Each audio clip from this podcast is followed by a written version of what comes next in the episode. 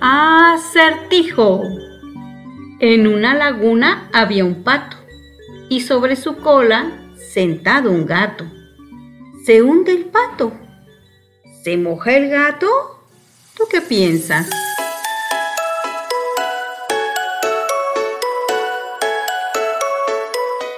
Historias del mundo para contar. Una hora en la que vivirás múltiples vidas en diferentes espacios y tiempos. Historias del mundo para contar. Escucha, imagina y disfruta. Comenzamos. Muy buenos días a todos. Mi nombre es Sara Cepeda y le agradezco que nos reciba a través de esta emisora, eh, que nos reciba en su casa. Vamos a iniciar de, en estas historias del mundo para contar. Agradecemos a Radio Tecnológico de Celaya, pues que nos abra las puertas para compartir un poquito de nuestro agrado, de, lo, de nuestro gusto, que es la promoción y el fomento a la lectura. Y bueno, vamos a presentar hoy un libro que me encontré que se titula Piratas de América. Piratas de la América de Alexander O. Exquemelin. Este, este libro, fíjense que relata, bueno, los viajes o, las travesías que hacían los piratas de Europa a, bueno, lo que ahora conocemos como América, ¿verdad? Dice en la solapa del libro que Alexander O. Exquemelin, conocido como el médico de los piratas, fue un personaje misterioso de posible nacionalidad francesa, flamenca u holandesa, que viajó varios años en las embarcaciones de los peligrosos bucaneros durante sus depredadores ataques a las naves españolas. Aunque al parecer el texto de los Pirates de América no se debe a una sola mano, es probable que tuviera su origen en la necesidad de limpiar la reputación de Exquemelín una vez reintegrado a la vida de Europa. O sea, este, este autor de este libro, pues estuvo en, esos, eh, en esas travesías con los piratas. y bueno, ¿qué nos dice aquí? Nos dice que la palabra pirata, según las autoridades eh, este, de, de conceptos, de definiciones de conceptos, es el ladrón que anda robando por el mar. Eso es un pirata. Y bueno, eh, Alexander Oliver eh, nos dice que, que, era, que era el que se dedicaba a la caza de ganado vacuno, salva, eh, de jabalís y cuya carne, una vez salada y ahumaba, se le vendía a los piratas bueno, no, no, lo, no lo define, ¿verdad? Como que le da la vuelta, pero bueno, ya aquí nos hacen un indicativo de que él quería limpiar su reputación eh, de todas estas eh, atropellamientos que ellos hacían. esta novela, este libro, fue escrito, fue publicado en 1678. Entonces, pues imagínense, nos está relatando la primera mitad del siglo XVII, eh, de los viajes que existían de los diferentes puertos europeos hacia América, hacia las Antillas, hacia Cuba, hacia Yucatán, ¿sí? que llegaron hasta aquí. Eh, vamos a ver, el primer capítulo nos, nos dice este libro, se, se refiere a la partida del autor hacia el poniente americano en servicio de la Compañía Occidental de Francia, encuentro de una nave inglesa y la llegada a la, a la isla de la Tortuga. Ese es el primer capítulo. Y lo narra pues de una forma eh, como de un diario, es una bitácora.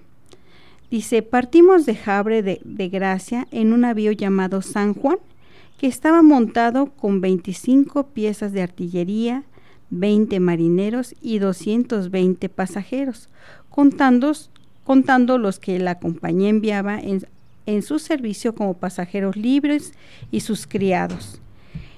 En dos días del mes de mayo del año de 1666, ancoramos debajo del cabo de Boflor para juntarnos allí con otras siete naves de la compañía, las cuales venían de Dieppe buscándonos con otro navío de guerra, fuerte de 37, fuerte de 37 piezas de artillería y 250 soldados.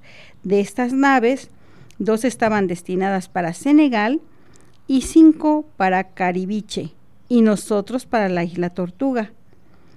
Juntáronse allí también cerca de otros 20 navíos que iban para Terranova, con otros bajeles holandeses que pasaban a Nantes, La Rachelle y San Martín, de manera, de manera que componíamos un en toda una flota de 30 velas, aparejándonos allí y nos dispusimos en forma conveniente para pelar, para pelear, sabiendo que cuatro fragatas inglesas nos esperan junto a la isla de Ornay.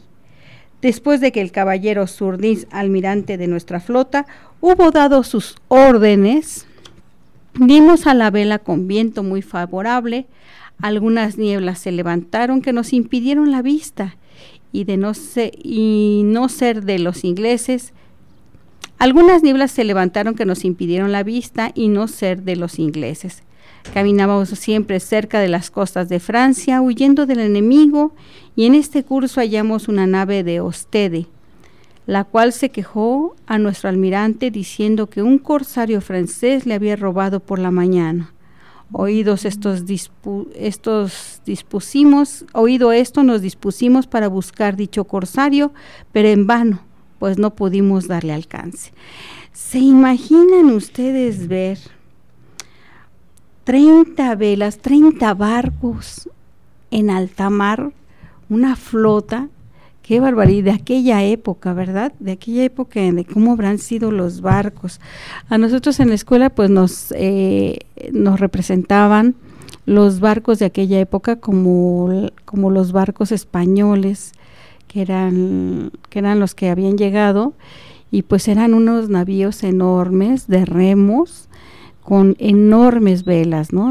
Aquí muy famosa la Niña la Pinta y la Santa María, que, este, que desembarcaron para pues decir que habían descubierto los europeos a América.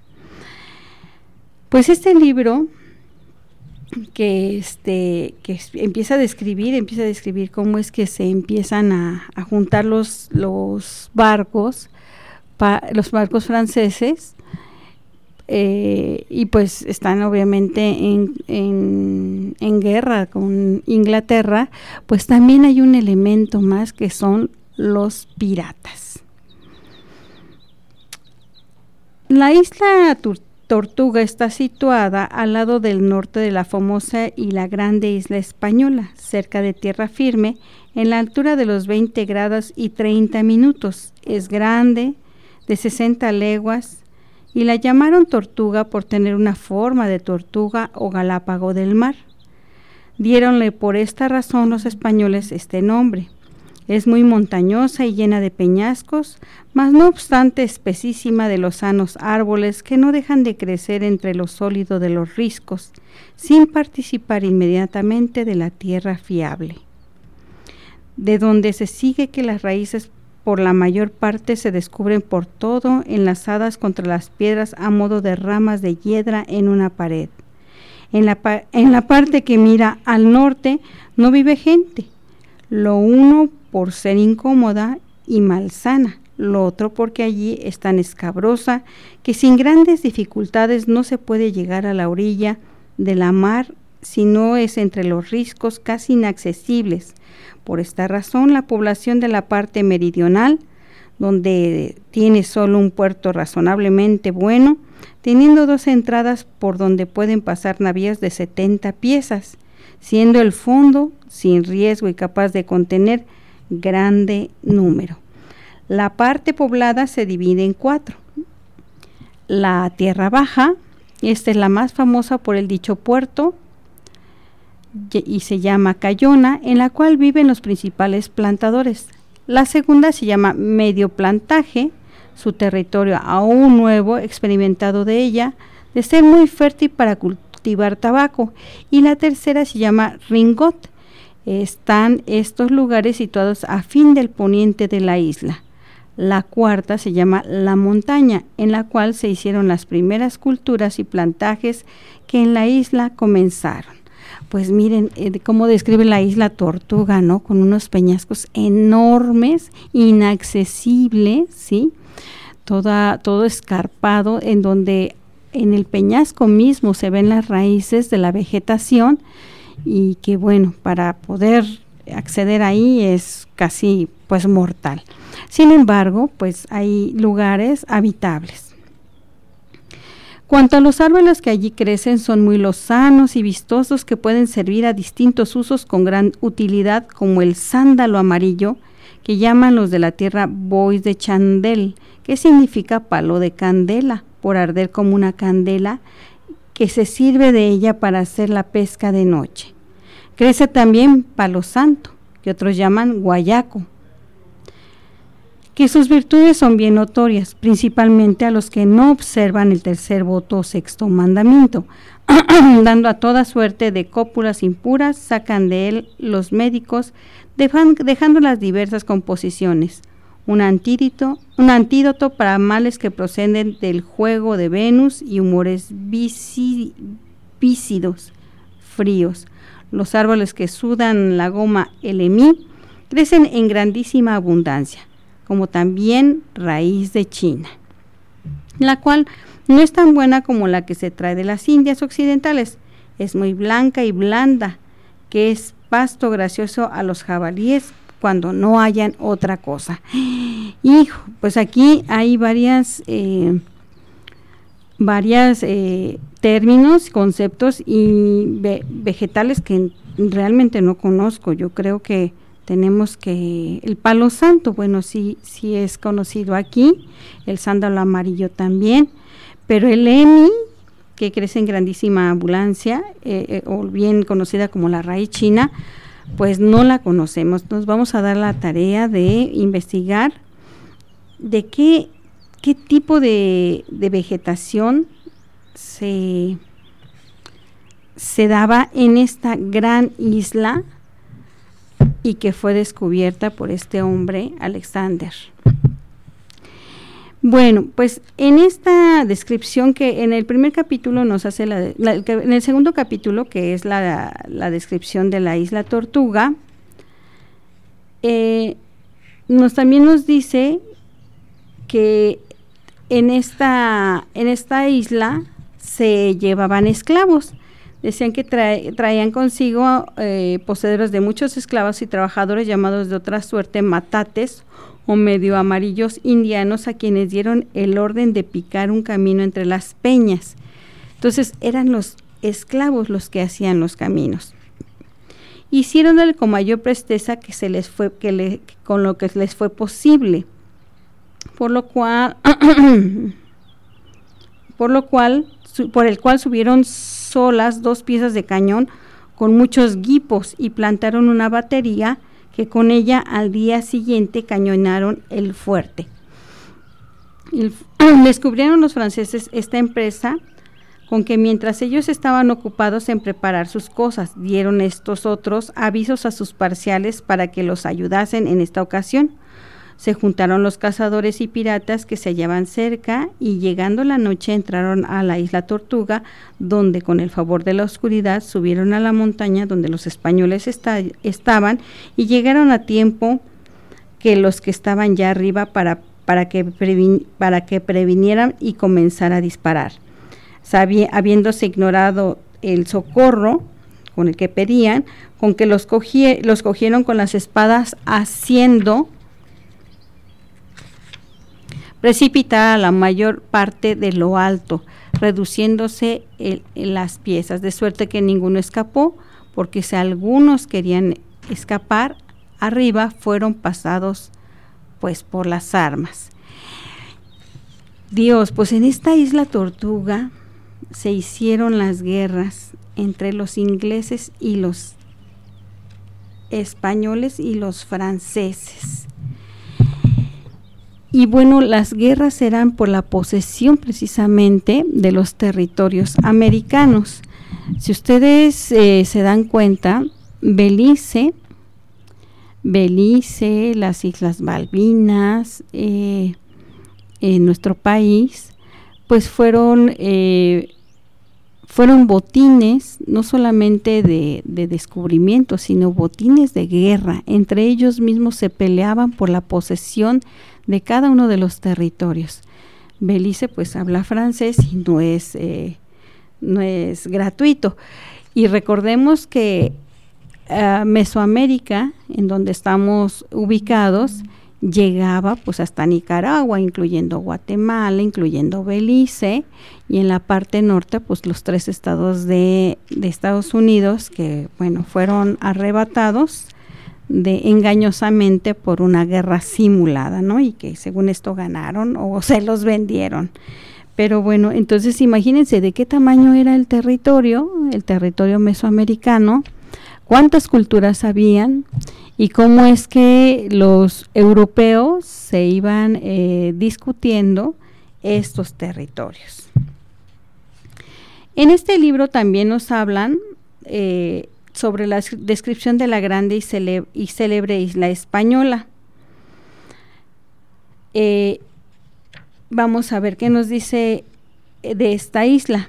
La muy dilatada y rica isla española está a la altura de 16 grados y medios. La mayor parte se extiende del, al oriente, del oriente al occidente hasta 20 grados, latitud septentrional. Su circunferencia es de 300 leguas, su longitud de 120 y su latitud cerca de 50. En algunas partes poco más o menos ancha o angosta, sobre lo cual no me haré, me haré importuno ni tampoco cómo esta isla se descubrió, pues es notoria a todo el mundo que fue descubierta por Cristóbal Colón en el año de 1492, habiendo sido enviado con este por este fin de don Fernando el Católico, rey de España, de cuyo tiempo los españoles han sido poseedores hasta el presente. Hállanse muchas muy buenas y fuertes ciudades, villas y lugares, como también cantidad de muy alegres, deliciosas y abundantes poblaciones y plantajes, debiéndolo todo al cuidado y trabajo de la nación española. Pues como ven, la isla española, la isla grande, pues fue eh, posesión desde el inicio de España. Eh, su principal ciudad y metrópole está dedicada a Santo Domingo, llamándose de este mismo nombre en su situación hacia la parte del mediodía del bellísimo aspecto. En todos sus contornos hay numerosos plantajes, cuantos matizados prados y fructuosos jardines que producen con abundancia muchos, muy agradables y óptimos frutos según la naturaleza del país. El gobernador de esta isla tiene su residencia en la ciudad, la cual es como un almacén y depósito de, de todas las otras ciudades, villas y lugares, sacando de ella y proveyéndose de víveres necesarios a la vida humana, gozando de una ventaja que se mantiene sin comercio foráneo, sino solo con los de la nación española. La mayor parte de los moradores son gruesos mercaderes y otros que tienen tiendas efectivas para menuda mercancía. Fue dedicada al apóstol Santiago, una ciudad de esta isla, la cual se gloria del mismo nombre. Está abierta sin, murallas ni, ni castillos, situada en la altura de 19 grados latitud septentrional.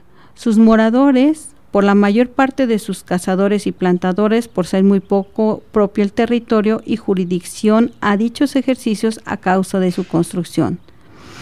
Pues miren, aquí esta isla, pues obviamente no tiene ya relación con el continente, sino meramente eh, con eh, el, obviamente la isla, tenía relación con el continente antes de la llegada de los españoles, pero ahora ya no, ahora solamente tiene relación con España.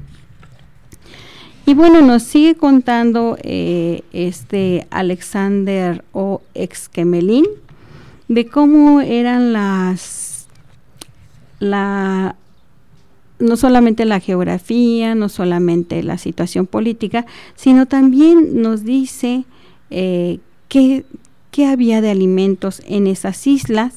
Y eso es muy importante porque eh, a través de los alimentos, a través del comercio de, de, las especies, de los frutos, de todo esto y de los animales, también se viene el intercambio de las enfermedades, que ya desde la, desde la invasión española, pues se viene sufriendo, porque recordemos que mucha, mucho de la, del favorecimiento a la invasión fue gracias a las epidemias que se desarrollaron aquí en México y gracias a esas epidemias pues hubo eh, una facilidad para el sometimiento de los pueblos mesoamericanos, ¿sí?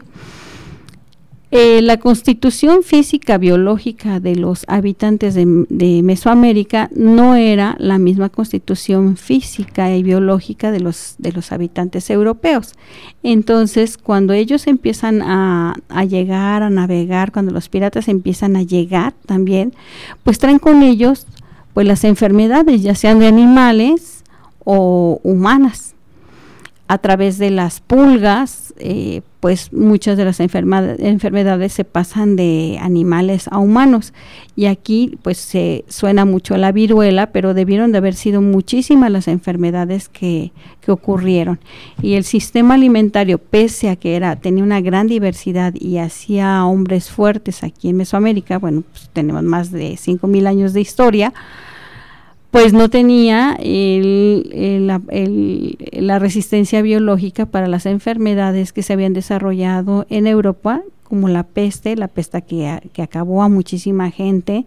El sistema de higiene de Europa era mucho más deficiente que el sistema mesoamericano y que obviamente eh, este intercambio de culturas, ellos mejoraron mucho sus sistemas de higiene y de alimentación porque eh, las gracias alimentarias de América vinieron a fortalecer y a rescatar mucho de la salud europea. Entonces, vamos, este capítulo 4 nos habla de los frutos, árboles y animales que se hallaban en la isla española y que de alguna manera pues ya había un intercambio con Europa. Las espaciosas campañas de esta isla se dilataron ordinariamente a cinco o seis leguas, siendo su amenidad tan agradable que con la variedad de gérminos alternantes hacían magnífico aplauso y armonía en la más sufrible contemplación, recreando el sentido de la vista con el olfato y ambos ridiendo al gusto tributos que el tacto ofrece nunca oídos. El apetito, lisonjean el apetito otras diversidades, especialmente la multitud de naranjas, limones dulces, agridulces y agrios. Bueno, aquí en América tenemos el limón dulce, que es como, se, parece mucho a la lima, ¿verdad? El, limón eh, es muy sabroso, se pueden hacer jugos, obviamente se toman inmediatamente porque si no se amargan.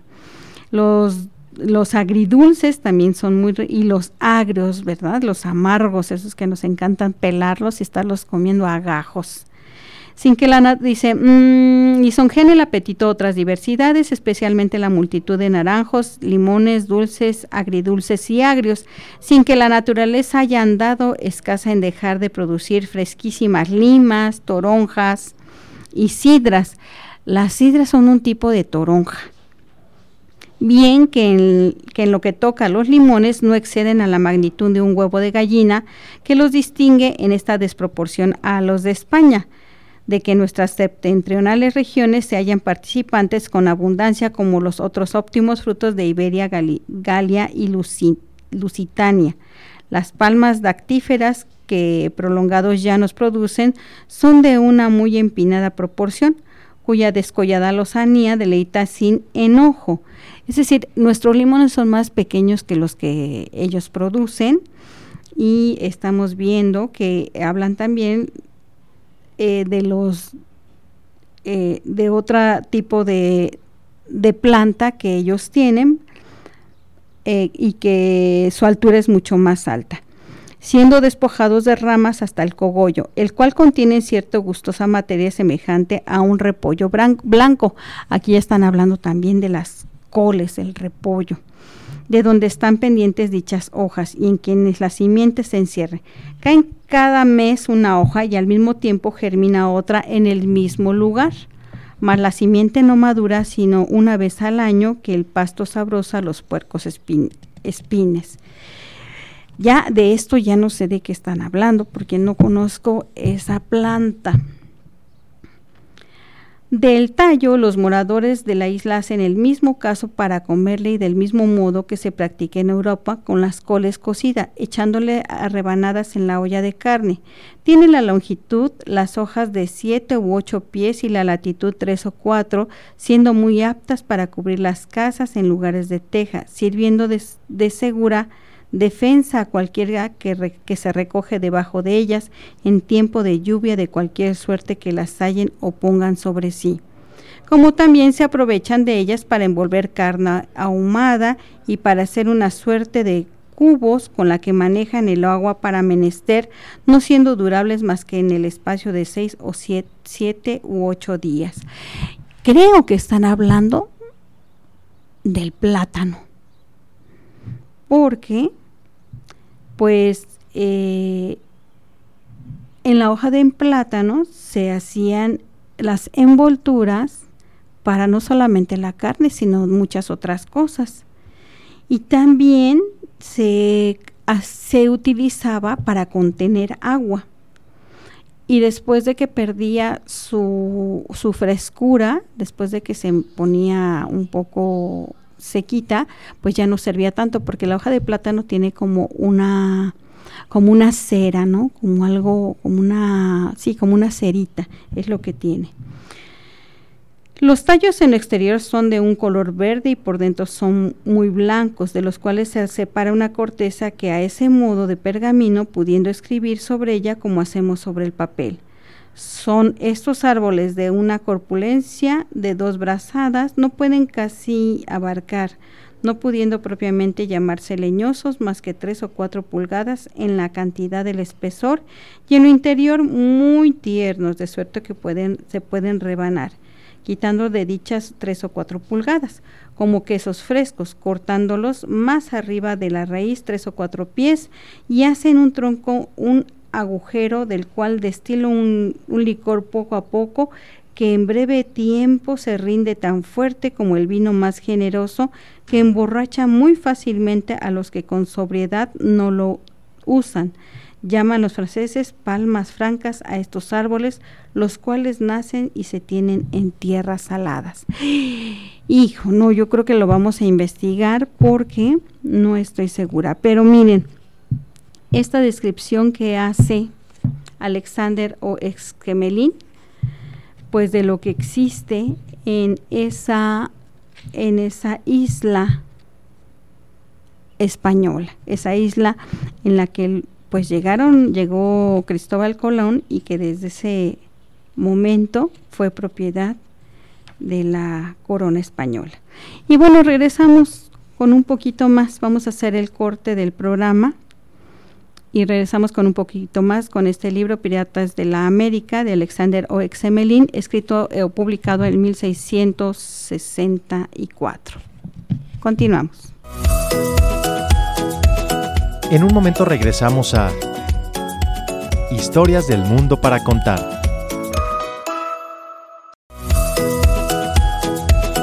Ya estamos de regreso en Historias del Mundo para Contar.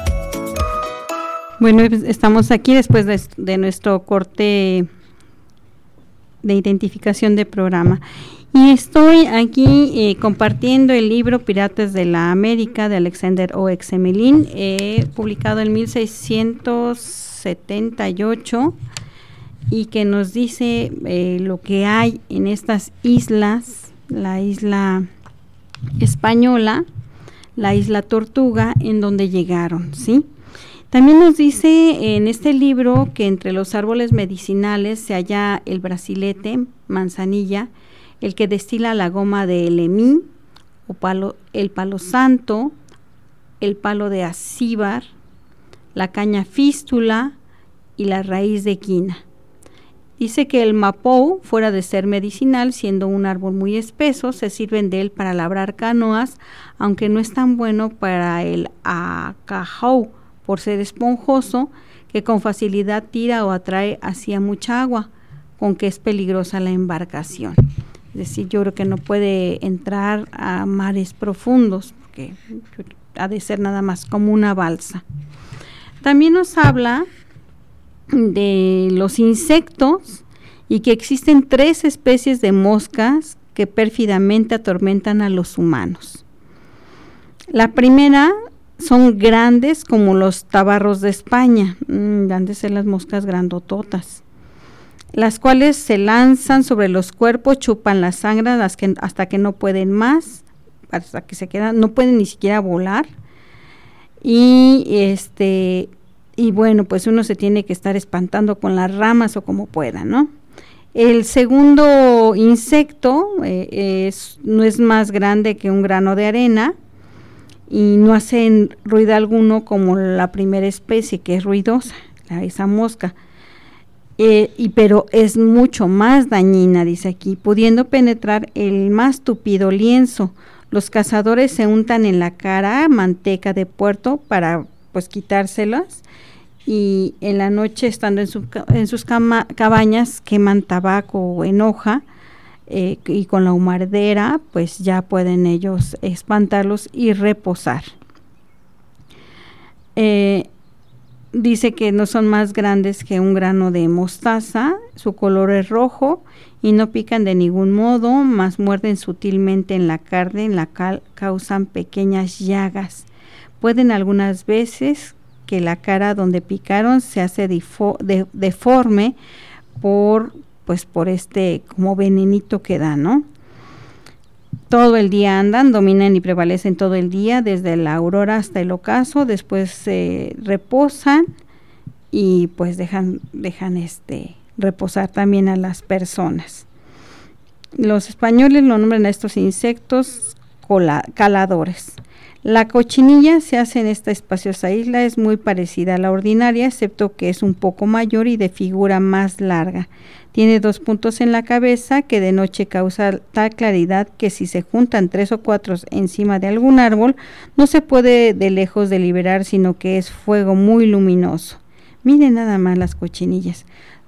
Y este dice aquí, tuve un Tuve un día tres en mi barca hasta más de la medianoche, que en ella sin otra luz me daban a tal claridad que muy cómodamente podía leer en cualquier libro por letra menuda que fuese. Ah, entonces han de ser como luciérnagas para nosotros, ¿verdad? No tanto cochinillas. Quise traer a Europa algunos de estos animalejos, mas habiendo intentado se me murieron, llegando a, a, a temperamento más fresco, es decir, a temperatura más fresca, con que inmediatamente perdieron y se desvaneció su resplandor, siendo tan grande que con razón los españoles le llaman moscas de fuego, o sea, las luciérnagas. Pues miren lo que nos dice todo esto, eh, me recuerda un poco a, a Sagún cuando él describe cómo es que cuando llegan al a empieza a describir todo lo que encontró, ¿no? Todo lo que fueron todo lo que fue fue encontrado en ese gran gran mercado de Tlatelolco.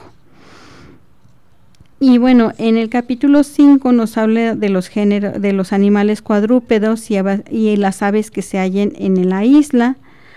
Este, entonces, pues vamos a dejar este libro por por el momento y la próxima semana continuamos con él y con la promesa de traerles eh, ya la definición de ciertos términos, de ciertas eh, palabras que aquí yo tampoco entiendo, pero recordemos que esto fue escrito en 1600, a las, 1650, eh, 60, ¿sí? Entonces, su lenguaje, pues, es un poco extraño para nosotros. Y ahora les voy a presentar un libro que, que hizo nuestro querido eh, artista Mauricio Mejía. Este es para los niños, es una sección infantil y como cada quien tiene un niño dentro, pues le va a gustar a todo el público. Se titula María Bonita. Vamos a leerlo porque este libro que hizo nuestro querido artista Mauricio Mejía, bueno, para que ustedes identifiquen a Mauricio Mejía, aquí en la ciudad de Celaya existe el auditorio Francisco Eduardo Tres Guerras y a, las afueras del auditorio, en el perímetro donde está eh, la explanada, donde es la entrada, la entrada al patio del auditorio, existe un mural, un mural de puras muñequitas de Marías ¿sí? Muñequitas y muñequitos. Así muy estilo Amealco, muy estilo Querétaro. Y este mural lo hizo Mauricio Mejía. Hoy no pudo acompañarnos, pero esperemos que la próxima semana Mau nos, nos haga favor de acompañarnos y nos presente su segundo libro. Pero este primer libro, para que ustedes se vayan dando una idea, es un libro para iluminar que Mauricio hizo con todas estas muñequitas que realmente son muy bonitas y este y pues que va a ser y que tiene una historia eh, desarrollada. Y dice así en un pueblito mágico muy cerca de aquí vivía María Bonita una muñequita muy feliz donde temprano Canta el gallo con su kikiriki. Podrás ver su casita entre nopales y maíz. Desde temprano corta flores chicas, grandes y de todos los colores. Su mamá le ha dicho que eso ayuda para el mal de amores. Usa trenzas con listones y un vestido tejida de canciones, pues baila y, y ríe todo el día. Sí, es muy feliz María. Ve a ver si ya puso la gallina, dijo mamá Catalina. Hoy me ayudarás con la comida. De un brinco al gallinero corrió María, sin pensar lo que ahí dentro encontraría. Tomó varios huevos, pero algo raro había. No puede ser. Un huevo se movía corrió y gritó, y hasta la cocina, pero de pronto vio que se rompía. Pío, pío, se abrió el cascarón y salió un pollo amarillo. Aquel día María hizo un nuevo amigo. Habrá que cuidarlos, darle un nombre y alimentarlo. Recuerda que a los pequeños hay que ayudarlos. Pensó y pensó cómo llamarlo, hasta que por fin se le ocurrió algo. Cuco, el pollo amarillo y calvo. Y bueno, ya viene una ilustración enorme, muy bonita, de doble, de doble carta. Lo bañaba, lo alimentaba y por las noches una historia le contaba. Roncaban y soñaban hasta que a las seis de, hasta las seis de la mañana, para ver salir el sol parados junto a la ventana. Poco a poco María se fue enseñando a cortar flores, amarrar listones y algunas otras de sus labores. Y aunque a veces Cuco no podía, María era paciente y sabía que lo lograría. Es hora del desayuno, dijo mamá Catalina. Corrió a lavar sus manos, pero al llegar a la mesa, María descubrió algo. Se han comido mi desayuno. ¿Quién fue? ¿Alguien supo? Fue Cuco. Cuco la volteó a ver, muy feliz, y con la sonrisa llena de maíz. ¿Cómo se siente? ¿Cómo se te, cómo se te pudo ocurrir? Ese desayuno era para mí. Debiste pedir y pudimos compartir. Cuco se avergonzó. Fue a la cocina y otro plato le sirvió. Quizá no tenía el mismo sabor, ni siquiera un gran olor, pero Cuco lo hizo de gran, con su gran corazón. Y bueno, aquí termina este libro titulado María Bonita, escrito pues por nuestro artista Mauricio Mejía, Mau Mejía. Y bueno, vamos a esperar que Mau nos, este, nos visite la próxima semana. Esperemos que sí pueda. Este, este esta semana no pudo. Su portada de María Bonita es muy realmente bonita. Valga la, la valga la repetición. Tiene, bueno, pues aquí unos nopales, unas flores, unas cochinitas, unos alcatraces, un pollo. Y tenemos también algo que me encanta, que son los papalotes y una mariposa. Eso es lo que tenemos con este libro de María Bonita y les vuelvo a repetir, es una producción, además es una producción independiente, ¿sí? Es una producción que Mau hace de manera independiente y que es un libro para iluminar con estas Marías tan bonitas que tenemos en nuestro en nuestra región, ¿sí? Y que Querétaro, bueno, ya en Amealco, que es la el pueblo de las de las eh, muñequitas de Amealco, que tienen ahí una muñequita eh, gigante en la explanada del pueblito de Amealco, muy bonita, ¿verdad? No recuerdo cuándo es la feria, la feria, pero hay una feria de la muñequita de Amealco. Bueno, ahora les voy a contar un cuento, un cuento que me gusta mucho, que se titula eh, se vende una nube.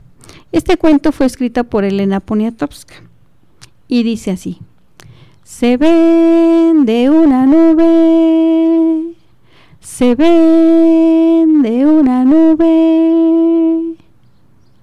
Allá, en el mercado, entre los jitomates, aguacates, cebollas, chiles, melones, eh, sandías, plátanos, granadas y todos los frutos, entre los puestos de hierbas, entre los puestos de flores existía un puesto. Había una niña que había tendido su rebozo en el piso y gritaba, se vende una nube. Aquella niña era de una familia muy pobre y tenía que ayudar a llevar el alimento a la casa. Y como no tenía nada que vender, pues ella se dedicó a vender una nube. Empezó a gritar como todos los comerciantes, pásele marchanta por sus chiles, por sus mandarinas, por sus naranjas, por sus fresas, por sus chilacayotes. Ella gritaba, se vende una nube. Gritaba tan fuerte que en ese momento se acercó una señora, una señora llena de collares, de pulseras, de anillos, de aretes, toda muy maquillada y con un peinado enorme, muy elegante.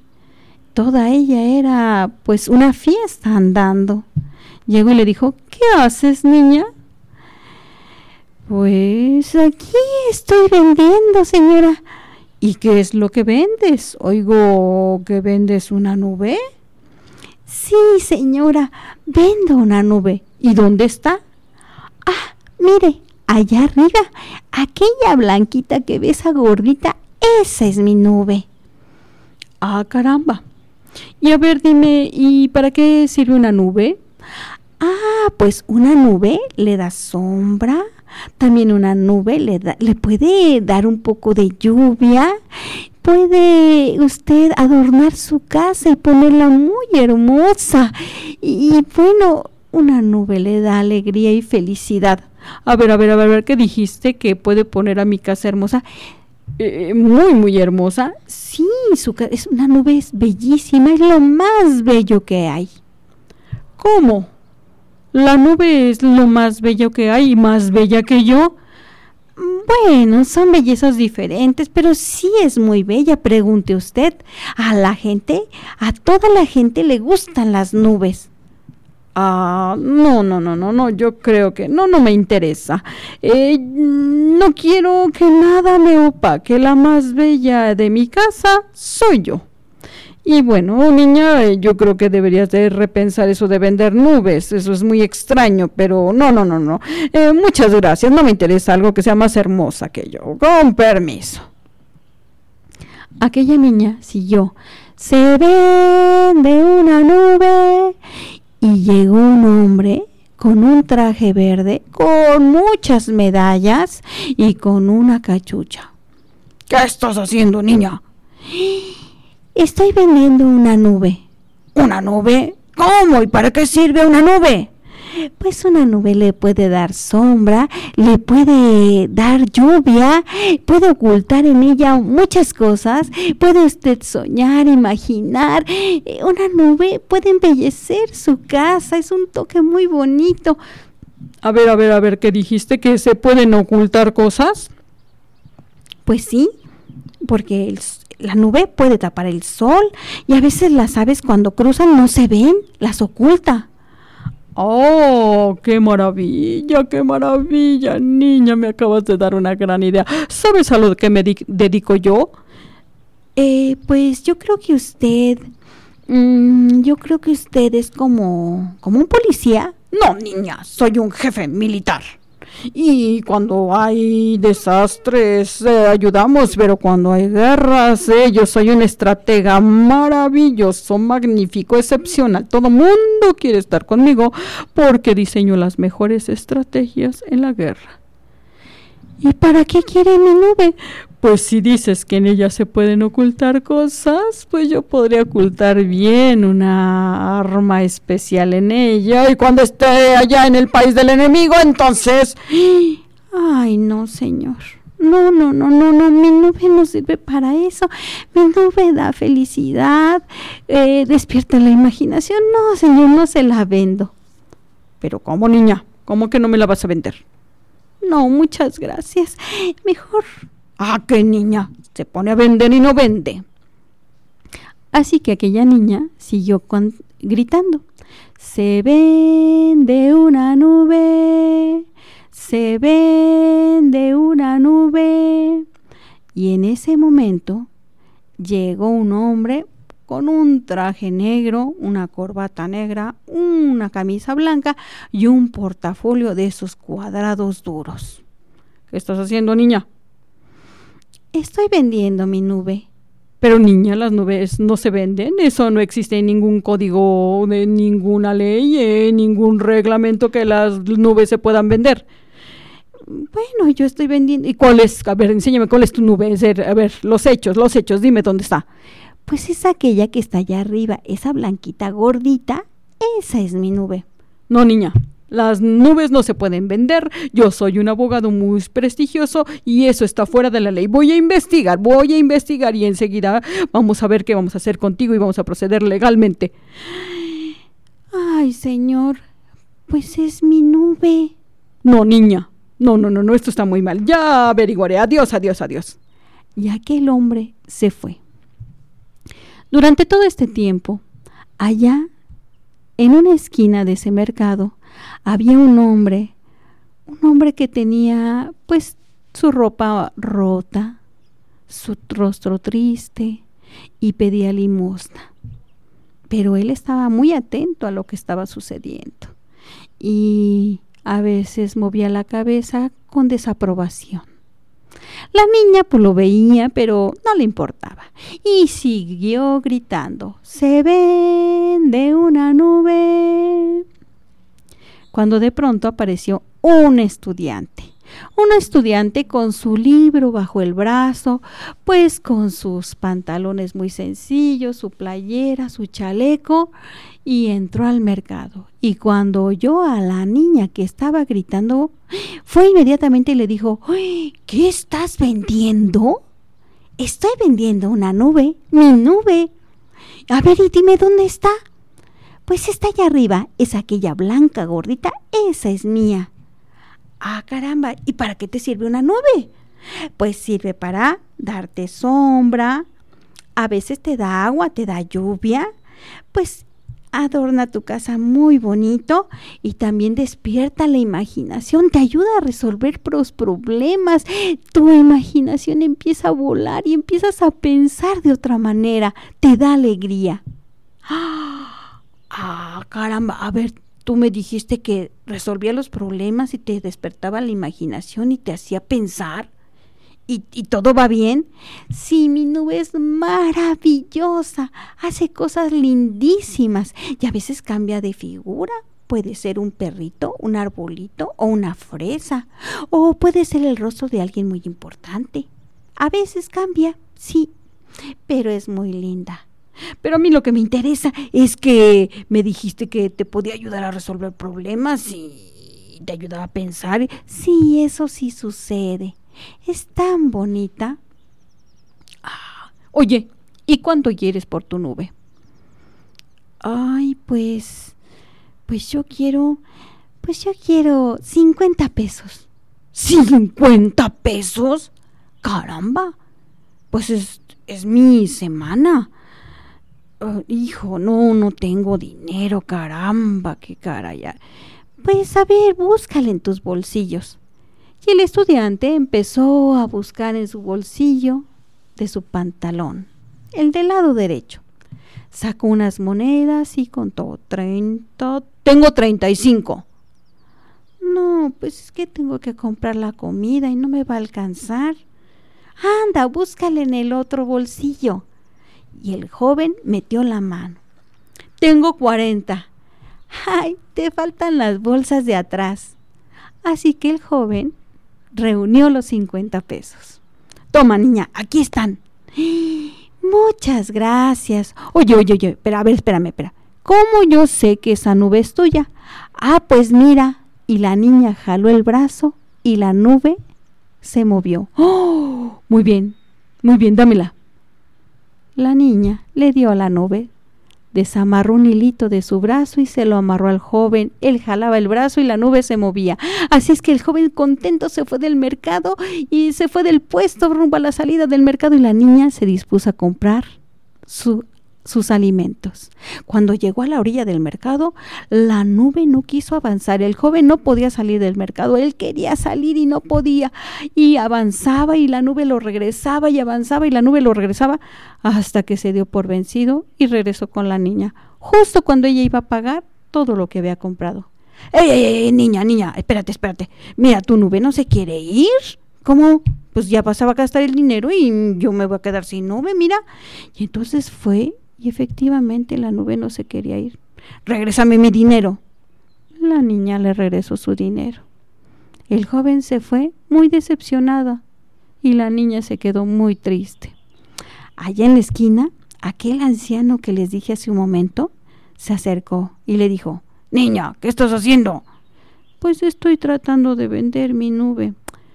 No, niña, no hagas eso. Las nubes no se venden ni los sueños, ni las esperanzas, ni la alegría, ni todo aquello que te da la vida. Se venden otras cosas, pero la esperanza no. Consérvala. Yo quise venderla muchas veces y mira dónde llegué. Yo te recomiendo que sigas con tu nube y que para tener dinero, pues no hay más que para trabajar. Yo ya soy muy viejo y me di cuenta muy tarde, pero tú, tú puedes seguir y colorín colorado, este cuento se ha acabado. Y bueno, les agradezco que me hayan recibido este lunes, no tan caluroso y esperemos que así siga. Y no olviden de tomar mucha agua, mucha agua, muchas frutas para mantenernos en sintonía con el ambiente. Mi nombre es Sara Cepeda y los espero la próxima semana en este mismo canal. Agradezco a Radio Tecnológico, a Controles, su colaboración para que este programa se hiciera posible. Muchas gracias. Buenos días.